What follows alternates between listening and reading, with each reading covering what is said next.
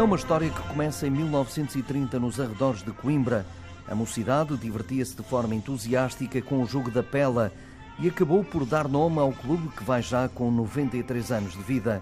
O grupo recreativo O Vigor da Mocidade foi alterando a nomenclatura por causa da política, explica o eterno presidente Mário Fernandes. Antes de 25 de abril, por causa da mocidade portuguesa, o Vigor teve que alterar o seu nome e passar de Vigor da Mocidade para Vigor da Juventude.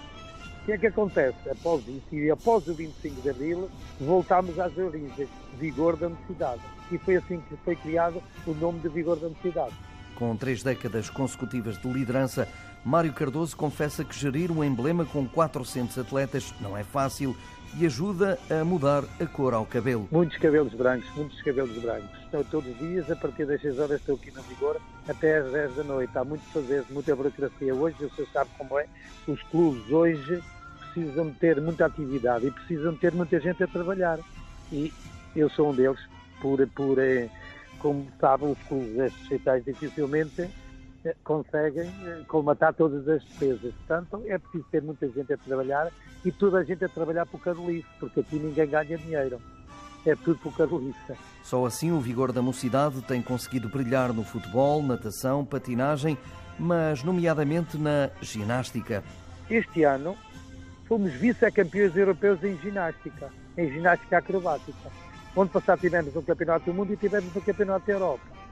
Portanto, isto é sinal evidente do trabalho que se faz e que se desenvolve. Uh, o Vigor ultrapassa os 400 atletas, desde natação, ginástica, patinagem e o futebol. Como eu disse, nós somos um clube, somos um clube eclético e estamos muito bem representados no Conselho de Coimbra, mais propriamente na freguesia de São Martim do Bispo. No entanto, o futebol será sempre o desporto rei. O Vigor foi campeão distrital de iniciados, foi campeão distrital de juvenis, foi campeão distrital de júniores, por diversas vezes, não foi de só uma vez fomos campeões distritais sénior, uh, já por mais que três, três ou quatro anos já fomos campeonatos, já ganhámos taças, ganhámos supertaças, já ganhámos um monte de coisas em termos esportivos. Esta época é que as coisas não estão a correr de feição na divisão de elite da Associação de Futebol de Coimbra, mas há uma explicação. Começámos um campeonato com muitas lesões, não sei porque não, não procuro que isso também tive uma dificuldade em saber. Foi várias lesões que nós tivemos e jogadores doentes logo no início da época. E tivemos o início da época muito mal. Agora estamos a tentar recuperar aquilo que perdemos no início da época. Mas estou convencido e estou convicto que os atletas que nós temos e a equipa técnica que nós temos conseguimos ter o clube de onde gerimos, que é nos, nos, nos lugares cimeiros. Sempre com vigor, o Popular Clube de Coimbra começa a ser grande demais para o espaço físico que possui Daí que, em época natalícia, fica um pescar de olho à Câmara Municipal. No espaço envolvente, temos aqui terrenos que são nossos. Gostaria de fazer mais um campo de futebol 7, que era aquilo que nós visitamos. Portanto, temos muitas camadas jovens e temos dificuldade em conseguir concentrar tudo num campo só.